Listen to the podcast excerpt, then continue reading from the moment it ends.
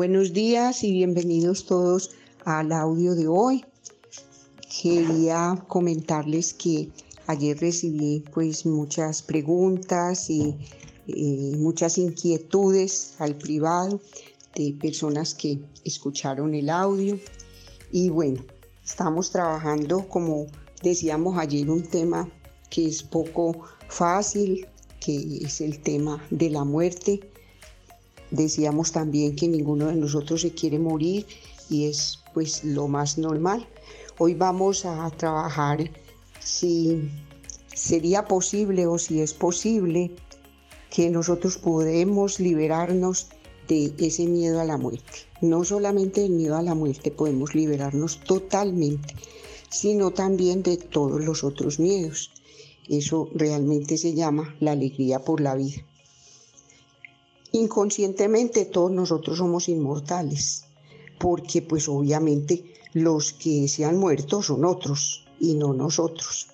Hay una pregunta muy, muy interesante, es que si hay un antídoto, digamos, emocional o espiritual, por decirlo de alguna manera, o mental, para ese agente patógeno que tenemos ahora, que yo ya lo estoy llamando así, y no por el nombre para no darle fuerza, porque todos sabemos ya que cuando un nombre se repite, crea una energía y esa energía lo multiplica. Entonces, pues lo llamamos agente patógeno y eso es una recomendación para todos.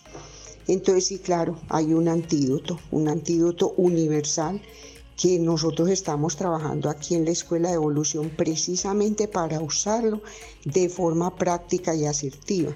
¿Cuál es ese antídoto? Pues el antídoto que todos conocemos se llama el amor. Bueno, Katica, y ese antídoto que se llama el amor, que es una forma de pensar, sentir, actuar, vivir y ser en el mundo, ¿cómo lo ponemos de manera práctica en este momento que estamos confinados en los hogares, compartiendo intensamente con los seres queridos y más cercanos, trabajando por las redes todo nuestro trabajo en la medida que es posible, etcétera, etcétera. Lo hacemos simplemente con tres claves muy sencillas que las vamos a aprender en este momento y las vamos a practicar día a día, cada minuto. Pensar lo mejor, decir lo adecuado y hacer lo necesario. Esa es la práctica. Recordemos que siempre trabajamos en tres tiempos, que son los tres tiempos lógicos. Y esos tres tiempos permiten que la mente tome esa información como cierta, que se nos haga mucho más fácil la práctica, es decir, en el hablar y en el hacer, esa práctica cotidiana especialmente en este momento de convivencia familiar, de mejorar la comunicación, se hace mucho más sencilla. Y recordemos, ese antídoto del amor significa que no hagamos ninguna cosa donde no pongamos lo mejor de nosotros mismos. Cada cosa que nosotros vamos a hacer le vamos a poner pasión, amor, alegría, compromiso y todo lo que tengas que hacer dentro del hogar y por lo demás, por fuera, no te preocupes. Especialmente como estamos trabajando siempre en pensar lo mejor y decir lo adecuado y hacer lo necesario, no aceptamos información negativa, no admitimos información de miedo, no admitimos ninguna información que nos pueda amenazar o inquietar, simplemente a todo eso le decimos no porque estamos en este momento en capacidad de elegir. Sabemos, no estamos negando que estamos en cuarentena, nos estamos cuidando, cumpliendo todas las normas de higiene, de cuidado personal, de cuidar a nuestros seres queridos, de los lugares en los que habitamos. Sabemos que hay una pandemia en el mundo, pero por lo menos a nosotros información negativa no nos llega porque el amor con el que estamos viviendo este momento nos protege de todo lo que nos pueda afectar. Entonces, por eso, el antídoto para el virus este como tal, que lo vamos a empezar a llamar desde ahora eh, un agente patógeno, ese antídoto siempre es el amor, o sea, una forma de vivir y estar en el mundo. Es el mejor antídoto no solamente contra el agente patógeno ahora presente, que es una experiencia maravillosa de aprendizaje para todos, sino que es un antídoto para que nosotros aprendamos a vivir una vida digna como nosotros lo merecemos. Eh, recordemos algo que es muy importante. No hay ninguna situación, por difícil que sea, a través de la cual no haya un propósito perfecto de amor. Una situación como esta tiene un propósito, es la pregunta que nos hacemos. Sí, claro, tiene un propósito, pero absolutamente preciso para todos y cada uno de los que estamos viviendo la experiencia. ¿Cuál es el propósito?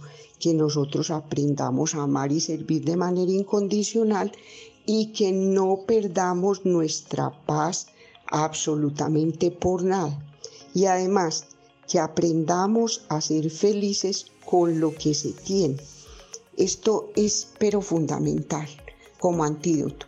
Porque miren, pongamos un solo ejemplo, la situación de los vehículos.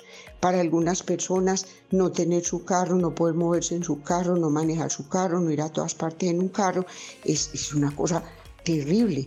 En este momento apreciamos, debemos apreciar la oportunidad de no tener que manejar carro, de no estar en los trancones, de no estar haciendo más contaminación, de no correr riesgos en la calle, simplemente de darnos cuenta que es que no necesariamente se necesita un carro para vivir la vida. Puede servir muchísimo para facilitarnos algunas cosas de trabajo, pero un carro simplemente es algo, no es la vida. Entonces, importante que aprendamos a pensar así como antídoto esencial contra el agente patógeno que en este momento tenemos presente. Ahora, ¿cómo hacer posible que nosotros podamos liberarnos del miedo? Y no solamente del miedo, de a morir, de otros miedos. Pero estamos hablando muy específicamente de ese miedo a enfermar, a contagiarnos y el miedo a morir. Vamos a practicar una especial forma que es muy sencilla. Es una, es una manera de eh, trabajar con los extremos. Son los extremos que eliminan el miedo y todos los miedos.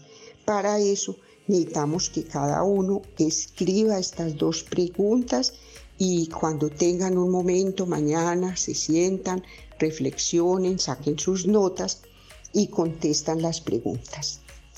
¿Qué estarías dispuesto a hacer para vivir sin miedo? Pregunta uno. Y pregunta dos, ¿qué estarías entonces dispuesto a aceptar?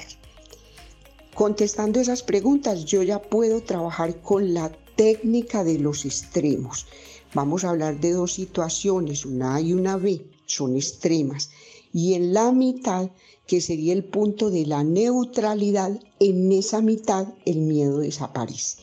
Y lo vamos a hacer de manera muy práctica. Todos podemos hacerlo y si lo empezamos a trabajar, yo les puedo asegurar a todos los que lo estamos haciendo, la vida cambia totalmente, radicalmente uno realmente es una persona distinta porque uno se siente tan feliz, tan cómodo, tan, mm, mejor dicho, ubicado en la vida. Uno siente que la vida vale la pena, que uno realmente puede amar y ser amado, que uno puede dar y recibir. Entonces, ¿cómo trabajamos esos extremos? De un lado, del lado A, siempre es valorar y del lado B siempre es aprender. Entonces vamos a hacer el ejemplo con los cinco resultados. Entonces voy a aprender a hacerlo así. Valorar la salud y aprender de la enfermedad. Valorar la salud y aprender de la enfermedad. Tengo salud, una salud envidiable, la valoro y la cuido inmensamente.